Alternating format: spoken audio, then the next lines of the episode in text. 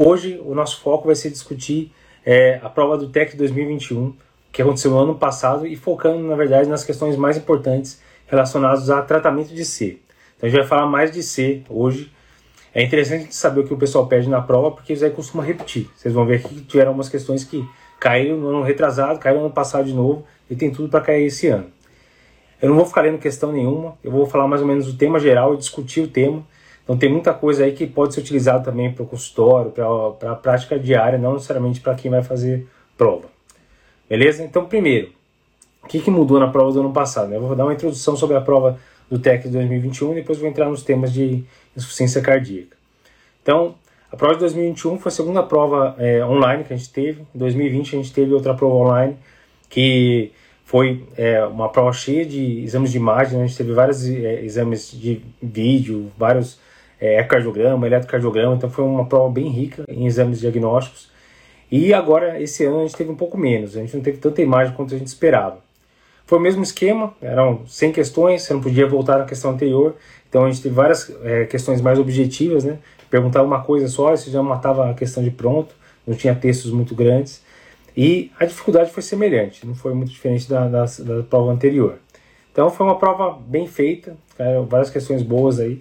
E, para variar, IC foi uma das mais, mais importantes. Esse ano, na verdade, é, válvula passou um pouco C, a gente teve 18 questões de válvula, teve é, 12 de C, juntando com o miocárdio, que foram 8, deu ainda ó, primeiro lugar para EC aí. Mas hoje a gente vai falar de tratamento de C. Então, primeira pergunta que a gente vai discutir hoje aqui é uma pergunta relacionada à indicação de CDI para paciente com IC com fracionação reduzida. Antes de começar essa primeira pergunta, então, é, vocês estão ouvindo? Dão um ok se está tudo ok, de som, se está tudo tranquilo. Às vezes a internet pega umas peças na gente. Galera tudo entrando aí. Carmen, Jéssica, Miriam. Tudo em paz? Qualquer coisa vocês me avisam aí que a gente acerta. Roberto, boa noite, valeu. Então eu vou começar falando dessa primeira questão que é quando indicar CDI no paciente com IC. Então eu não vou ler a questão, eu vou basicamente discutir o assunto geral. A gente sabe que morte súbita é uma das coisas que mais preocupa no paciente com IC. Então morte súbita no paciente IC corresponde a 30 a 50% das causas de morte desses pacientes. E geralmente quando a gente vê o paciente morrendo por morte súbita, 80% dos casos é FV ou TV sem pulso. Então, se o cara parou em FV ou TV, é um paciente que é potencialmente salvável com CDI. A gente poderia colocar um CDI e evitar a morte desse paciente. Será? Ó, pergunta para vocês aí. Só CDI que evita morte súbita com paciente de C? Sim ou não? Vou dar alguns segundos para a galera responder. CDI a gente sabe que evita, né? O cara fez uma TV, o CDI chocou, acabou, salvou uma vida. Tem algum remédio que pode reduzir morte súbita também? Alguém arrisca? Mais 5 segundos. a resposta é sim, não é só CDI. Então a gente tem trabalho com beta-bloqueador, com sacubitril valsartana, com espironolactona. Todos esses trabalhos mostraram redução de morte súbita também. Além de mostrar melhora de classe funcional, aumento de fração de ejeção, também conseguem reduzir morte súbita. Então não é só CDI. Então CDI, você vai pensar lá na frente. Então o cara tem uma EC com fração de ejeção reduzida, melhor, menor 40%, você vai pensar em Medicação, primeiro passo. Então, usa IECA, ou BRA, ou sacubitril valsartana, um dos pilares, né, vasodilatador, mais beta-block, mais espironolactona, agora mais inibidor de SLT2 também, e está com tudo otimizado. O cara continua com a fração de injeção reduzida, ou tem algum evento, é o paciente que você vai pensar em colocar o CDI. Então, para CDI, a gente tem esses dois cenários que a gente tem que pensar em indicar: ou prevenção primária ou prevenção secundária. Prevenção secundária é mais tranquilo, né? O cara já teve uma arritmia, a chance dele ter de novo é muito alta. Então, um paciente que já teve uma parada cardíaca, então o cara sobrevivente de uma parada cardíaca é reanimado, o cara teve uma FVTV, SAMU chegou lá, chocou, resolveu, é o cara com certeza tem um risco de ter de novo. Então, o cara tem indicação de CDI. Paciente que chega no pronto-socorro com uma TV instável, é um paciente que tem uma IC, fração de injeção reduzida, chega com palpitação a 10 minutos, vai ver lá, tem um ataque ventricular é, sustentado, espontânea. Então é também um paciente que tem tudo para fazer uma arritmia fatal.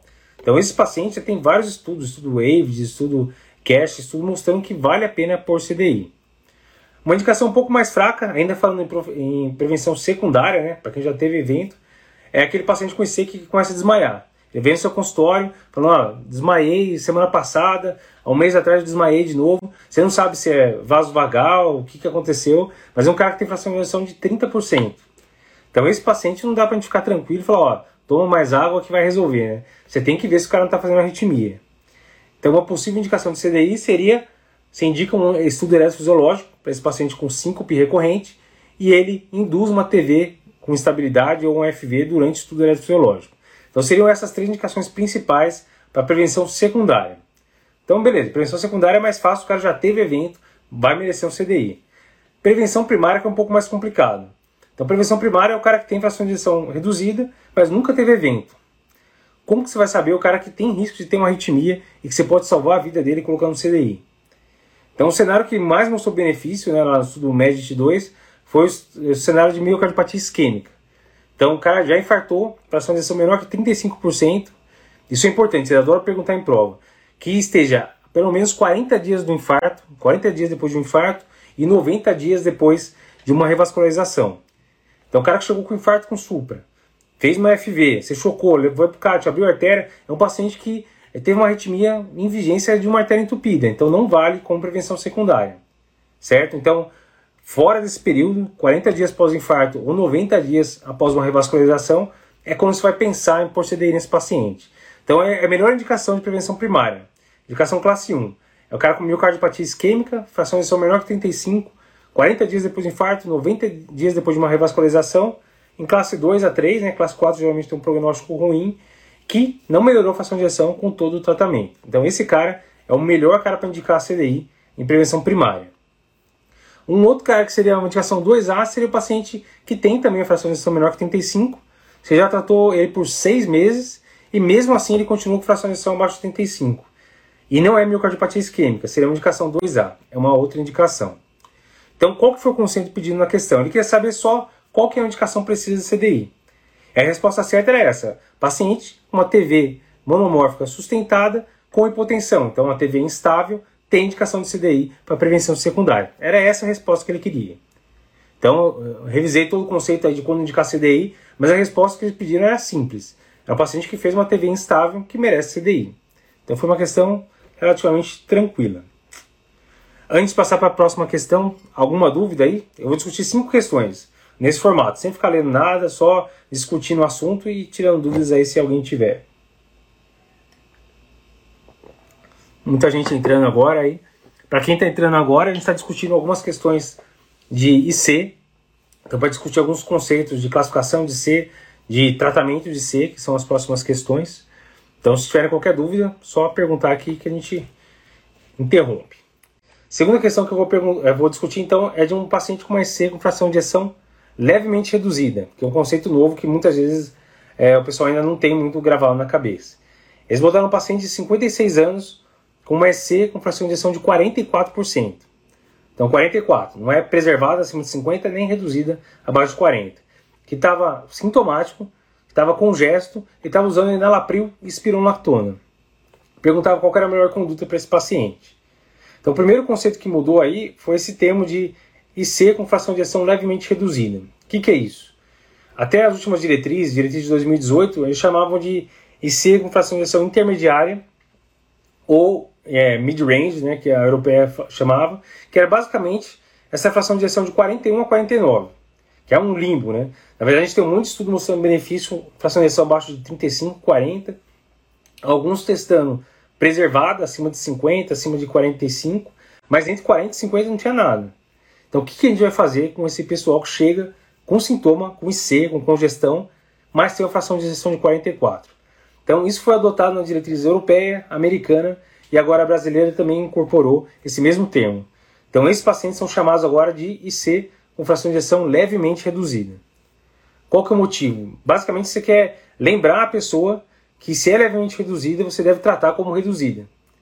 Então, vale a pena usar o mesmo tratamento de uma IC com fração de injeção reduzida. Entra com uma recomendação 2A, porque não tem um estudo direcionado para isso. Mas vários estudos mostraram que talvez valesse a pena tratar esse paciente igual uma IC FER. Então, recomendação, isso é a atualização das diretrizes de 2021. A gente teve a diretriz de 2018, que é o que estava valendo para a prova do ano passado, e em junho do ano passado saiu a diretriz de 2021. E agora com certeza vai cair na prova. Caiu um monte de questão de valpatia na prova, um monte de questão de cardio porque era tudo diretrizes recentes. Então a diretriz de C, certeza que é tema quente para cair na prova desse ano. Então o que, que a diretriz de C falou? Pela primeira vez eles falaram de forma clara e C com fração de injeção levemente reduzida e a recomendação é 2A tratar igual a C, usar IECA ou BRA ou só captura vasodilatana, então o braço lá dos vasodilatadores, mais beta-block, mais espironolactona. A diretriz de 2021 ainda não falava de inibidor de SGLT2 claramente para IC com fração de injeção levemente reduzida. Mas a gente sabe que isso vai mudar. Mais no final do ano a gente teve o resultado do Emperor Preserved, né, que viu empaglifosina em pacientes com injeção preservada. Então, certamente entra também a empaglifosina. Então, esses pacientes merecem os quatro pilares da IC. Então, quais são os quatro pilares do tratamento da IC? É um pilar vasodilatador, IECA, BRA ou sacubitril/valsartana. Segundo pilar, beta-block. Terceiro pilar, espironolactona. E quarto pilar, inibidor de SLT2. São os quatro pilares que diminuem a mortalidade no paciente com IC. Beleza? Então, os grandes estudos que mostraram isso, na verdade, eles fizeram dois estudos. Um, Paradigm, foi um estudo com sacubitril/valsartana, que mostrou que vale a pena para IC com fração de injeção reduzida, diminuiu aí 20% o desfecho primário, 20% mortalidade cardiovascular. E depois teve o Paragon, que foi testando só fração de injeção mais alta, fração de injeção preservada, que foi negativo. Foi um P de 0,06 bateu na trave para vir positivo. Só que o que eles viram? Quando juntaram os dois estudos, aí vocês têm, vão ter um monte de pacientes, quase 10 mil pacientes, é, de fração de injeção, desde 20%, 30% até 60%. Então eles viram que na verdade o que acontece não é, é um tudo ou nada. Então o cara tem menor que 40, vale a pena, acima de 40 não vale a pena. É um contínuo. Então a gente tem uma curva que vai subindo. O cara tá 40%, 30, 40 vale a pena, tem um maior benefício usar sacubitril valsartana. Tá entre 40 e 50, tem um benefício intermediário, 50 até 55, principalmente sexo feminino, também pode ter algum benefício, e a partir daí talvez não valha a pena. Então é um contínuo, não é um tudo ou nada. Depois com o empaglifosina, Emperor Reduced e o Preserved, mesma coisa. Eles testaram lá para paciente com CFR e CFEP e mostraram também que para esse grupo intermediário também vale a pena tratar. Então o recado é: tem fracionação levemente reduzida, trate como CFR. Esse é o recado principal dessa questão. E era tranquilo de matar. A questão era fracionação de 44 usando IECA e Spirono. Qual é a próxima conduta? O que está faltando aí? Está faltando beta-block. Então a conduta, a resposta correta era iniciar bisoprolol 2,5. Era a resposta que melhor encaixava nessa questão. Beleza? Dúvidas de ser com fração de ação levemente reduzida? O pessoal está tudo acanhado. tudo tranquilo? Sem dúvidas, vou passar para a terceira pergunta, de cinco perguntas. Então, a terceira pergunta, também relacionada ao tratamento de C, foi uma pergunta que caiu em 2020, caiu de novo em 2021 e está saindo cada vez mais evidência e a gente tem que saber incorporar isso na prática. A pergunta basicamente é quando que a gente vai repor ferro para o nosso paciente com IC? Certo? Essa é a pergunta principal. Então eles pegaram um paciente, homem de 57 anos, internou com IC descompensada e resultado dos exames. Ele tinha um HB de 12,8 e uma ferritina de 80. Então ele tinha um HB normal, não tinha anemia, mas tinha uma ferritina de 80. A pergunta da, era basicamente: o que, que você vai fazer com esse paciente? Vale a pena repor ferro? Repõe VO? Repõe EV? Que tipo de ferro? É isso que eles queriam saber. Então eles estavam perguntando basicamente o conceito de um estudo grande que chamou AFIRME. Foi um estudo que mais de mil pacientes que testou exatamente isso. Paciente que interna com uma IC, fração de injeção menor que 50, aquele englobou reduzida e levemente reduzida, que tinha deficiência de ferro. E é interessante que às vezes não entra muito na cabeça das pessoas, muitas pessoas já me perguntaram isso. Pacientes tinham HB normal, podiam ter HB normal. Então eles tinham um protocolo. Você vai usar é, a, o ferro, né, carboximaltose férrica, numa dosagem X, se o cara tivesse de 8 a 10 de HB, em outra dosagem tivesse 10 a 14 e outra dosagem tivesse acima de 14. Então tinha paciente com HB acima de 14 que recebeu ferro nesse trabalho.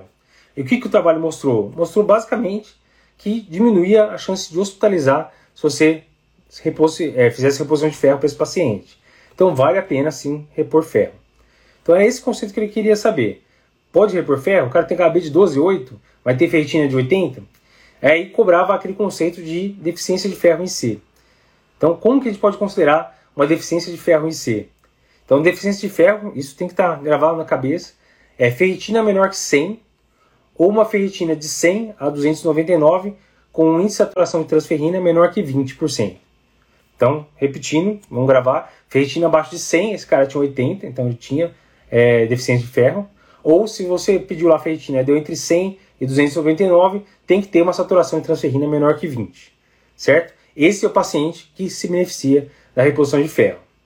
Então, beleza, o paciente HB de 12,8, mas tinha deficiência de ferro. Então, valia a pena repor ferro, porque diminui a chance do cara internar de novo, diminui rehospitalização. Beleza? Pergunta o seguinte: qual que é o tipo de ferro que eu vou dar? Então, o estudo afirma testou um tipo de ferro que chama carboximaltose férrica, ou ferro inject, aqui sem conflito de interesse. Qual que é o problema? O ferro inject custa 500 a 600 reais o frasco. Então, se o cara tem um HB de 8 a 10, a primeira vez ele vai usar dois frascos, vai matar 1.200 reais de cara para tratar a deficiência de ferro. Então, não é um tratamento barato, mas é um tratamento que tem evidência. Já recebi um monte de perguntas falando, ah, a gente pode dar Noripurum EV, ferro EV ou Noripurum VO? Noripurum VO com certeza não, porque o paciente com IC tem aumento de epicidina hepática, acaba não absorvendo direito ferro, então ferro é, via oral não resolve para esses pacientes, com certeza. Ferro EV também foi testado, formulação do Noripurum, e não teve resultado. Então não dá para a gente falar, ó, ferro inject é muito caro, desencana, vamos dar só é, o Noripurum mesmo, que é o que eu tenho aqui, é mais barato e a gente resolve. Já tem evidência que não funciona. Então, se você não tem ferro inject, não dá nada. Paciência. Ferro inject é o único que mostrou benefício. Certo? Então, isso é fundamental. Tem indicação de reposição de ferro, beleza, ferritina abaixo de 100 ou 100 a 299, com saturação de transferrina abaixo de 20. Use carboximaltose férrica, certo? Trabalhos antigos aí já estavam mostrando que melhorava a qualidade de vida, melhorava a capacidade funcional e agora o AFIRM mostrou redução de hospitalização. Então, é um tratamento interessante para dar para o nosso paciente. Se o paciente internou, a chance de reinternar é grande. Então, vale a pena pensar. Então, foi um conceito simples e queria saber basicamente é isso. O paciente tem indicação de reposição de ferro com carboximaltose férrica. É a resposta da prova que eles queriam. Beleza? Sem dúvidas, a galera estudou o ano inteiro para a prova, tá tudo afiado, né? Já vi que teve uma galera aí conhecida, Claudina tá por aí.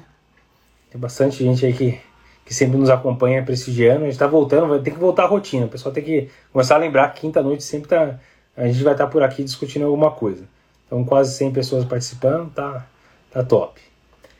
Vou para terceira, quarta pergunta agora. São cinco perguntas. A quarta pergunta, na verdade, eu vou lembrar em duas foram duas questões que caíram sob sacubitril valsartana. Então, sacubitril valsartana, inibidor de SLT2, Norberto, sempre firme aí junto. É, é, sacubitril valsartana e inibidor de SLT2 são duas coisas que está saindo toda hora estudo novo e tem tudo para cair na prova. Então, tem que saber essas duas drogas de cor. Você vai usar ou não no consultório. Sacubitril valsartana ainda agora está tá com esquema de é, farmácia de alto custo Alguns pacientes você consegue pedir, é, fazer a requisição, tem que ter fração de menor que 35, tem que ter BNP alterado, tem alguns critérios lá, mas já está dando para utilizar sacubitril valsartana para paciente que não tem condições, que custa lá seus 200, 250 reais. Então a gente tem que conhecer. Para a prova, sem dúvida. Então, duas questões que caíram na prova, sacubitril valsartana. Primeiro, era um paciente que estava é, lá com mais com fração de injeção reduzida, a fração de injeção dele era de 32%, classe funcional estava de 2%, com QRS de 98. Ele coloca um QRS normal de 98, ele está querendo falar que não precisa de ressincronizador. Ressincronizador, para quem lembra, você vai pensar no cara com BRE com QRS acima de 150. Então, QRS normal, ele está querendo falar que está matando o ressincronizador. O cara está usando IECA, está usando beta-bloqueador, está usando espronolactona e continua sintomático. Será que vale a pena usar sacubitril valsartana? Ele, na questão, já definiu que sim. Só que daí tinha várias alternativas que você tinha que falar se está certa ou não. Ele queria a incorreta. Então a incorreta era: quando você vai trocar IECA para sacubitril valsartana, você tem que esperar 24 horas de washout. Isso está errado. Era essa a alternativa incorreta. A resposta certa é que você tem que esperar 36 horas. Tem que lembrar disso. Então toda vez que você está com enalapril, você vai tentar com sacubitril valsartana, o entresto, você tem que esperar 36 horas. Qual que é o motivo disso? O sacubitril, que é o inibidor de neprisilina, se você usar junto com o IECA, aumenta muito a chance de você ter angioedema. O problema principal aí é angioedema. Então, tem que dar esse tempo de washout. Então, vamos dar um exemplo só para ficar mais claro. O paciente tomou enalapril hoje 10, é, 10 miligramas uma vez por dia, é, duas vezes por dia, tomou hoje cedo e está passando em consulta com você. Como que você vai orientar para entrar com sacubitril valsartana? A orientação seria, você não toma hoje à noite o enalapril, você não toma amanhã de manhã e amanhã à noite, então três é, tomadas você vai pular, e daí depois de manhã, de manhã cedo, você vai começar com sacubitril valsartana. Então você tem que orientar ficar 36 horas sem, certo? Por causa de angedema. Isso é orientação que você sempre tem que lembrar. E eu costumo colocar na, na receita do paciente é, que o paciente não pode tomar IECA. Porque muitas vezes esse paciente tem C, vai cair no pronto-socorro e o cara do pronto-socorro não conhece a droga. Às vezes o cara não é cardiologista, não conhece muita droga, o cara chega lá com gesto vai ganhar um Lasix e Captopril. Então tem que tomar cuidado, tem que orientar o paciente que não é para tomar IECA. Pode tomar BRA, pode tomar nitrato, qualquer outro vasodilatador na emergência, mas IECA é bom evitar também. Então essa é primeira coisa, 36 horas. Um monte de gente já me perguntou também se precisa fazer a mesma coisa se o cara estiver tomando um BRA. Então, por exemplo, o cara está tomando candesartan. Você vai trocar para sacubitril valsartana, precisa dar 36 horas? Não. Essa sacubitril valsartana já tem valsartana, né? já tem BRA. Então, se o cara tomou candesartana hoje cedo e a próxima dose é amanhã cedo, amanhã cedo já começa a sacubitril valsartana. Então começa no horário da próxima dose. Tranquilo. O que mais que eles perguntaram nessa questão? Dose. Tem que saber as doses da sacubitril valsartana. Então são três doses que a gente tem disponível. É 24, 26, 49, 51 e 97, 103. São essas três doses. A grande maioria dos pacientes, a gente vai entrar com a dose mínima. 24, 26, duas vezes por dia. Um dos problemas do sacubitril valsartana é que ele é muito potente. Então, às vezes, o paciente não tolera por hipotensão. Então, é bom ir com calma. Então o cara está tomando nalapril 5 duas vezes por dia, 10 duas vezes por dia, o ideal seria começar com 24, 26 duas vezes por dia e depois tentar progredir. É, Aristide está perguntando indicação, indicação do que? Da sacubitril valsartana? Sacubitril é para paciente com... É, é, o cenário do paradigma, o ideal. É o paciente que tem fração de ejeção reduzida, abaixo de 40, que já está tomando IECA ou BRA e continua com sintomas. Cara está classe funcional 2 ou 3 esse é o paciente que mais vai se beneficiar de valsartana, indicação classe 1. Entrar de cara, então o paciente não está tomando nada. Chegou com falta de ar no seu consultório, você pediu um eco e veio a fração de injeção de 30%. Você pode entrar com valsartana, mas a diretriz considera 2A, porque isso não foi testado no Paradigm. Estudo Transi, é, Transition testou, é, estudo Pioneer também testou isso, mas não tem a mesma evidência. Então, a melhor evidência, que é a próxima pergunta que eu vou falar, é paciente que já está usando IECA e BRA e continua sintomático, beleza? Esse é o ideal e é aquele pilar que eu falei dos, dos vasodilatadores, né? Que é ou IECA, ou BRA, ou sacubitril valsartana. Então, pela diretriz, primeiro passo é IECA, melhor que BRA. Não ter o IECA, você pode ir para BRA, ou então, se você tiver disponível, sacubitril valsartana, mas o ideal é que seja depois. Então, começa 24, 26 duas vezes por dia, que é o ideal. Quando que vai aumentar? Isso caiu na questão também. Se aumenta depois de dois, três dias, já aumenta a dose? Não, a recomendação é duas a quatro semanas. Espera duas a quatro semanas, colhe função renal e eletrólitos e daí sim você passa para a dose superior, 24, 26 para 49, 51. Deixa eu só ver aqui, é, Nath perguntou, quando o paciente não tolera nem a dose 24, 26, retorna ao IECA? Então, é, essa é uma questão. É, o sacubitril valsartana é um remédio potente, então geralmente o paciente fica mais hipotenso e se ele estava já com a pressão limítrofe, ele pode sim não tolerar. Então o que, que a gente pode fazer? Sacubitril valsartana, no estudo Paradigm, mostrou redução de mortalidade comparado com o enalapril. Então o ideal é você insistir no sacubitril valsartana. Então antes de você voltar para o IECA, o ideal é ver se você não consegue reduzir nada mais. Então às vezes o paciente não está mais com gesto e está lá com Lasix duas vezes por dia. Então o Lasix que mereceria sair primeiro.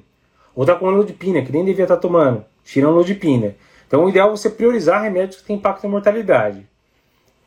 É, Renato falando que faz meio comprimido e dou com alimentos. Meio comprimido de 24 26, teoricamente, é, as, as, a recomendação em bula era de não quebrar. Na prática, a gente acaba fazendo coisas. Já vi gente fazendo uma vez por dia. Não é recomendado porque muda aí a farmacodinâmica. Mas daí, beleza. Cada um tem sua experiência. Orientação de bula seria usar no mínimo 24 26 duas vezes. Não tolerou tentar outras medidas, acertar a volemia, tirar diurético, tirar outros hipotensores que não seriam tão fundamentais, e não tolerou de jeito nenhum, daí pode voltar para o IECA, paciência. Lembrando que o estudo Paradigm é, foi um estudo que mostrou o benefício do sacubitril valsartana, mas eles fizeram uma fase de run-in. O que, que é isso? Quando foi começar o estudo, antes de começar o estudo, todo mundo usou um tempo de enalapril e todo mundo usou um tempo de sacubitril valsartana. Então, quando começou o estudo, a gente já sabia que o paciente tolerava sacubitril valsartana. Então, isso é um viés, porque na prática a gente não vai ter isso.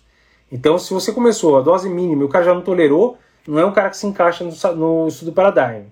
Então, paciência, volta para o IECA, certo? Então, parece sim ter alguma, é, é, é, ser melhor, ter resultados superiores, mas o paciente tem que tolerar, certo? Deu errado, você pode tentar de novo mais para frente. As coisas são dinâmicas. Então, já teve vezes que eu tentei, não deu certo, voltei para o IECA, deu uns dois, três meses, o paciente ficou melhor, estava mais euvolêmico, daí eu consegui entrar com sua valsartana. Então, o paciente com IC é muito dinâmico. Você tem que acompanhar o cara a cada consulta, entender o status volêmico dele, ver peso, sempre saber o peso seco dele, né? Então, o cara que começa a ficar muito congesto, é um cara que está acumulando líquido. Então, ele passa lá todo mês com você, está sempre lá. 60 quilos, 60 quilos, agora está 63 e está dormindo com dois travesseiros. Se não fizer nada, daqui a um mês o cara está com 66 e está indo para o pronto-socorro. Então, o ideal é o paciente medir peso uma vez por semana e você, toda consulta, ficar de olho em peso e parâmetros de congestão, né? Captação em base, estado jugular, edema de membro inferior, se tem hepatomegalia, se é dolorosa. Então, o ideal é você entender se o paciente está ficando congesto ou não para tratar antes do cara ir para a emergência. Isso que é o fundamental. Geralmente, quando entra com enalapril, é, com sacubitril valsartana, ou mesmo com inibidor de SLT2, eles têm um efeito mais diurético. Então, muitas vezes você precisa menos, é, menos do, da furosemida. Então, dá para tirar a furosemida. A furosemida é bom só para controlar a volemia. Você não precisa dela para reduzir mortalidade, nada. Assim que der para tirar fora, tira fora. Beleza? Quando que você vai poder entrar com sacubitril valsartana 49,51 de cara? Geralmente o paciente que está em dose alta já de IE cobrar. Então o cara está com enalapril 22 vezes por dia, ou está com valsartana 300, é, 320, ou está com é, candesartana 32, que seria aí um, a dose mais alta de candesartana que foi testada no Charme. Né? Então, o paciente está com dose alta, esse paciente você poderia considerar tirar o IE cobrar e começar de cara com 49,51. Todo o resto, o cara está com dose intermediária, dose baixa, é idoso, tem disfunção renal, todos os pacientes, o ideal é você começar com 24, 26 e ir progredindo devagar, certo? Para o paciente poder tolerar. Nesse caso aqui, Aristides perguntando se aumenta a dose de ECA, o cara está comendo laprio 10 duas vezes, é, se poderia chegar na dose de 20 duas vezes ou já toca para sacubitril valsartana. A princípio, o ideal, é, na questão ele nem, nem pergunta isso, na verdade todas as alternativas são considerando troca para sacubitril valsartana e como que você vai fazer isso. Mas na prática, sacubitril valsartana a princípio se mostrou superior ao IECA. Você já está com carvedilol em dose máxima, espironolactona, nalaprio 10 duas vezes, eu geralmente já, já tento partir para sacubitril valsartana a não ser que seja com a pressão muito ruim. Né? Teve benefício de mortalidade, teve benefício de morte súbita, a princípio é superior. É, Rafael falando que não tem aquela discussão do Paradigm em relação à dose otimizada. Então, a dose média do Paradigm foi um pouco acima de 10, duas vezes por dia mesmo. Então, isso aí muita gente discutiu na época do Paradigm. A dose máxima que a gente costuma usar do enalapril é 22 vezes. Então, com certeza isso é um viés. O estudo do Paradigm não é um estudo perfeito. Mas, se for ver todos os outros estudos anteriores, o SOLVID, SOLVID Prevention, Consensus, todos os outros estudos que testaram o enalapril, lá no final da década de 80, a dose é, média que eles conseguiram atingir foi sempre perto de 10 duas vezes. Na verdade, o Paradigm foi o que atingiu a dose mais alta desses outros estudos. Então, não invalida o resultado do Paradigm. Mas sim, abre espaço para discussão. Tem razão.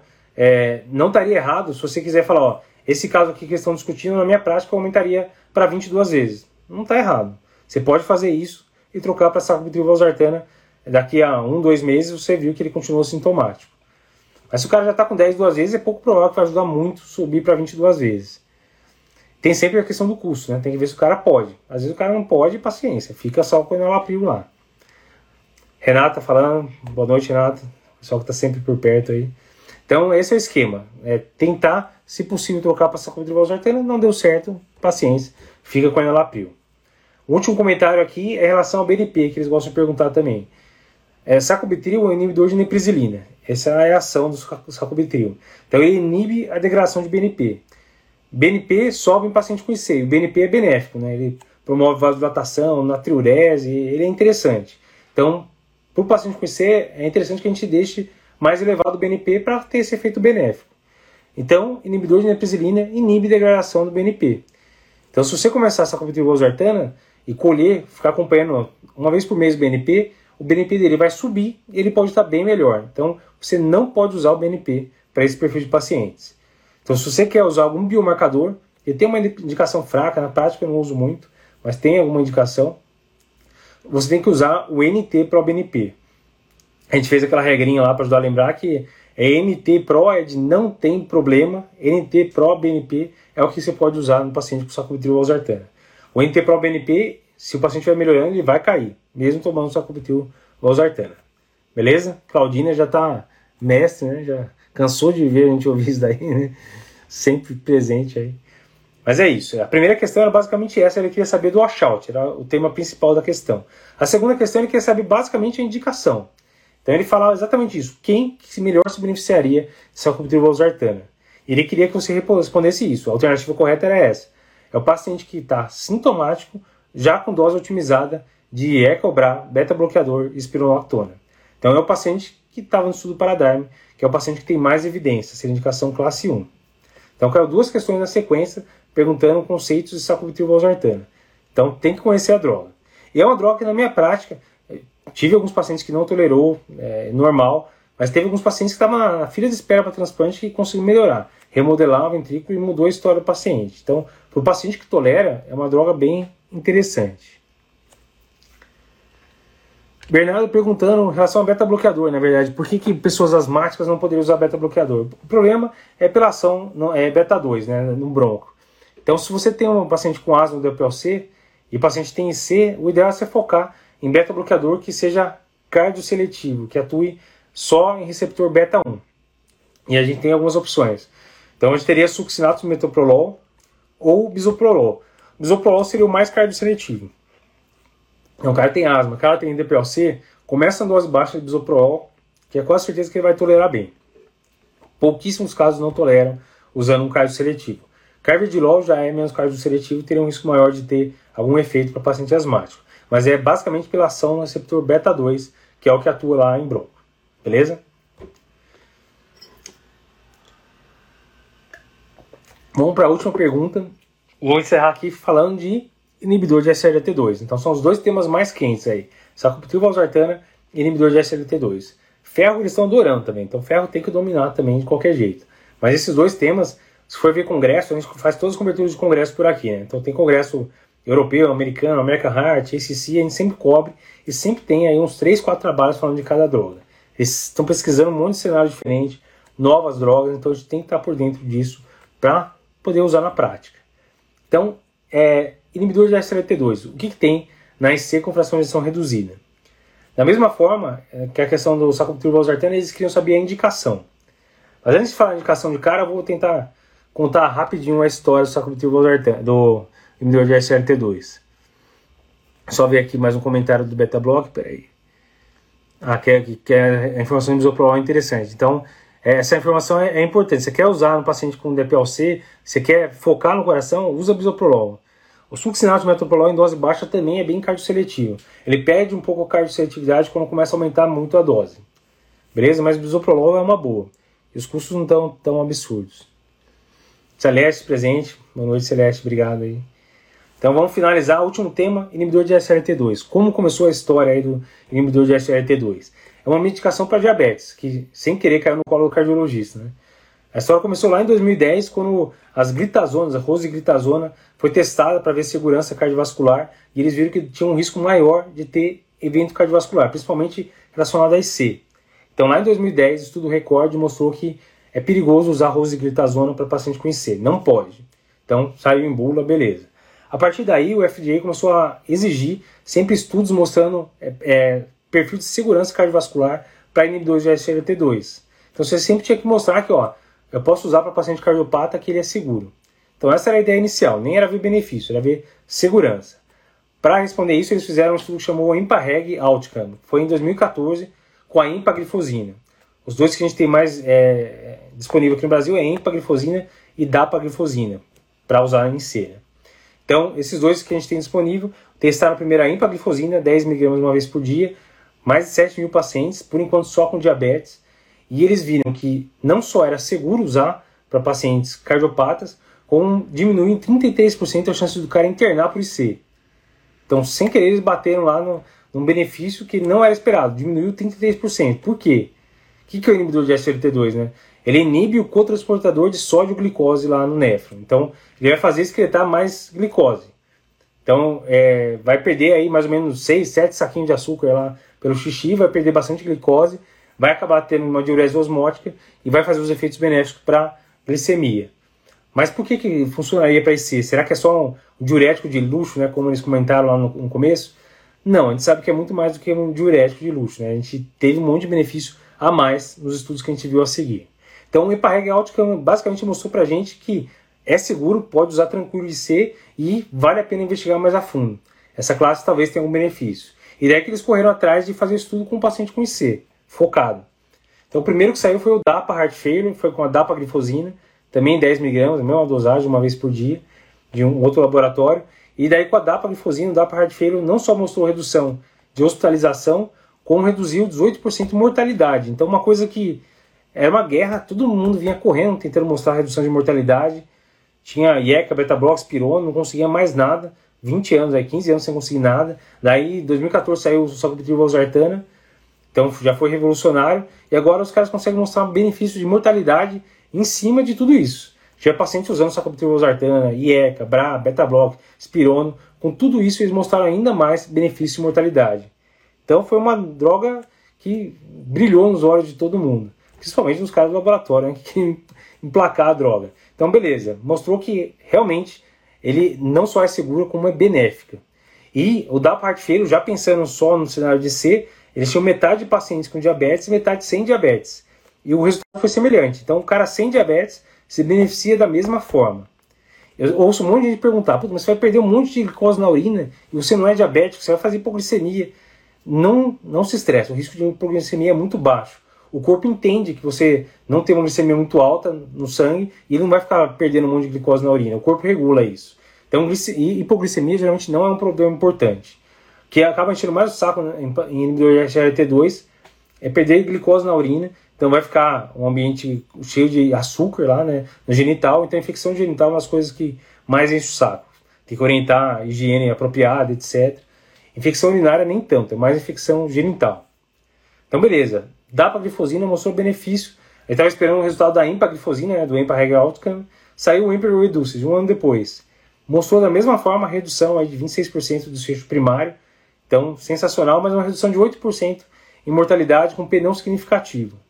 A princípio, a comunidade científica considerou como um efeito de classe. Então, DAPA ou EMPA seria uma droga interessante para IC. Então, com isso, é, Emperor Reduce foi o mesmo esquema: metade com diabetes, metade sem diabetes, quase 4 mil pacientes e também mostrou benefício. Então, é, esse remédio, inibidor de SLT2, virou um remédio do cardio também. Então agora é o quarto pilar no tratamento da IC. Teoricamente todo mundo precisaria tomar. É mais um remédio de quase 200 reais, não vai dar para dar para todo mundo, mas é um remédio interessante. Ele tem esse efeito diurético, ele pode ajudar um paciente que às vezes está hipervolêmico, em vez de você ficar dando um monte de furosemida, às vezes você entra com a DAPA ou empaglifosina. Então é um remédio que se mostrou muito interessante no cenário da IC. E depois, no final do ano passado, a gente cobriu o congresso lá, saiu o Emperor Preserved, que eles tentaram emplacar em C preservada, que nunca ninguém conseguiu emplacar. E na IC com fracionação preservada, acima de 50, eles mostraram, então, um benefício do desfecho primário, mas as custas de hospitalização. Ainda não foi a droga mágica reduz mortalidade na IC-FEP. Então, estabeleceu o papel do inibidor de SLT2 na IC, em todo o espectro da IC, na verdade. IC preservada, é, reduzida mais forte, mas na preservada também ocupou seu espaço. A questão perguntava basicamente qual que era a indicação. Então a indicação é essa. É o paciente que já está tomando IECA, BRA é, ou sacubitril valsartana, mais beta-block, mais espirono, que continua sintomático. É o cara que você vai encaixar o inibidor de SLT2, mesmo sem ter diabetes. Ele colocava lá, não, o paciente tem que ser diabético ou pode não ser. Não precisa ser diabético. Os dois grandes estudos mostraram que não fazia diferença. Então é mais uma droga que a gente vai escutar falar muito a gente tem um monte de estudos saindo com outras drogas, só glifosina lá fora. Então eu acho que todo congresso a gente vai ter alguma coisa nova e eu acho que cada mês vai mais, vai mais ocupar o espaço. A diretriz nova mudou o fluxograma lá. O primeiro passo ainda é IECA beta block pirona, educação classe 1. Eles colocam como segundo passo, o cara continua sintomático, aí sim, trocar para sacubitril valsartana e ou, daí não fala qual que é melhor, é iniciar o inibidor de SLT2. Então isso vai ter que ser decisão caso a caso. Mas o ideal, o melhor cenário para tratar o paciente com IC com fracionação reduzida seria é, tratar com os quatro pilares. É o que mais teria benefício. Deixa eu ver se tem alguma dúvida, vi passando alguma dúvida aqui atrás. Deixa eu ver.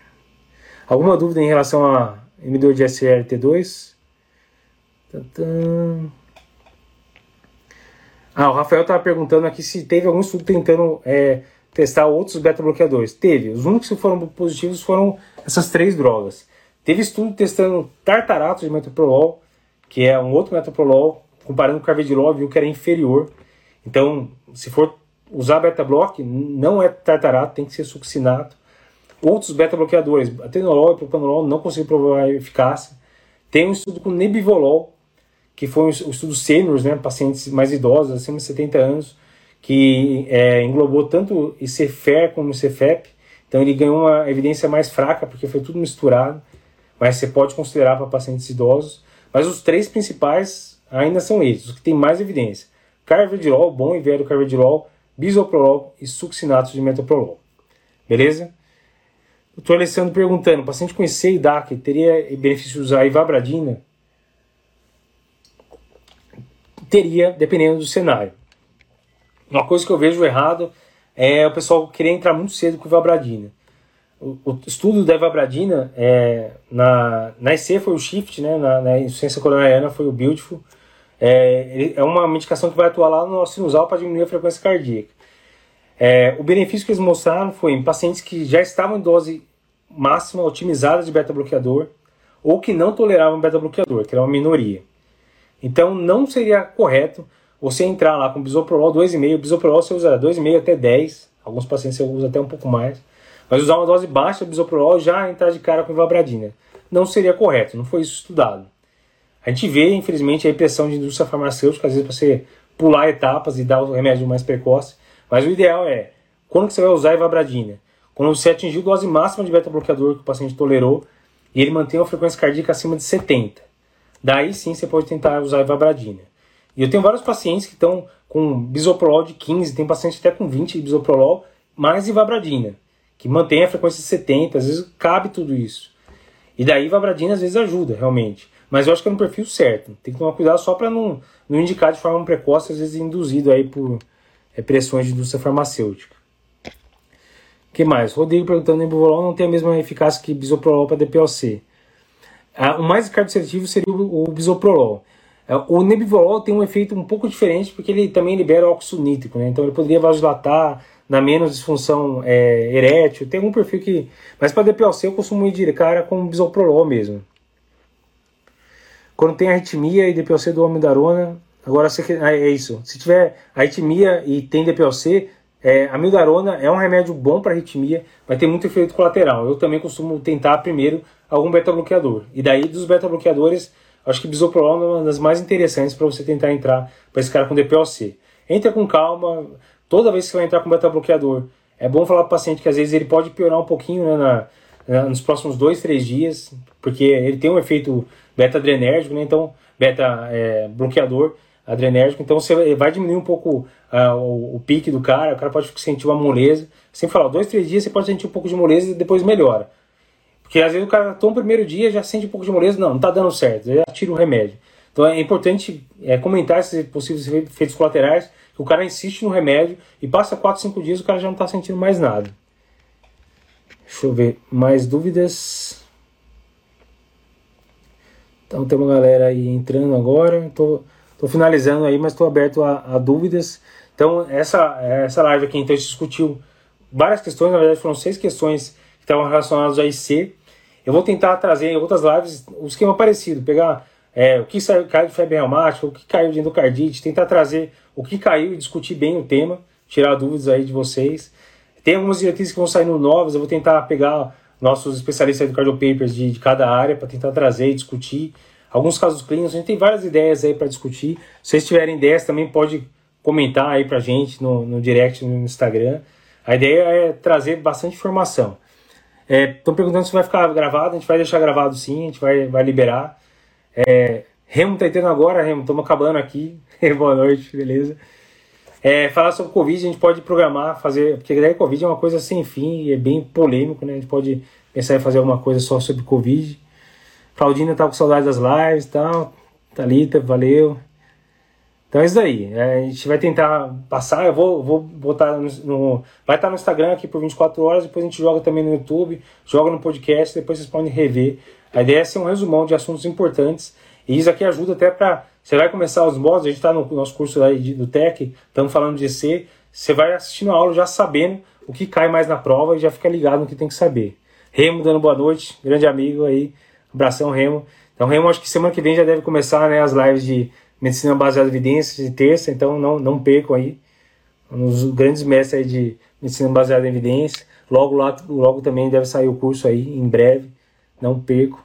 Deixa eu ver, Aristides perguntando, dose máxima de DAPA é 10 e pronto. E EMPA pode progredir. Então, empaglifosina, a gente pode utilizar 10 ou 25 miligramas. Mas os trabalhos que testaram em C, o EMPA-REG Outcome, o EMPA-Reduce, o EMPA-Preserve, sempre foi 10 miligramas uma vez por dia.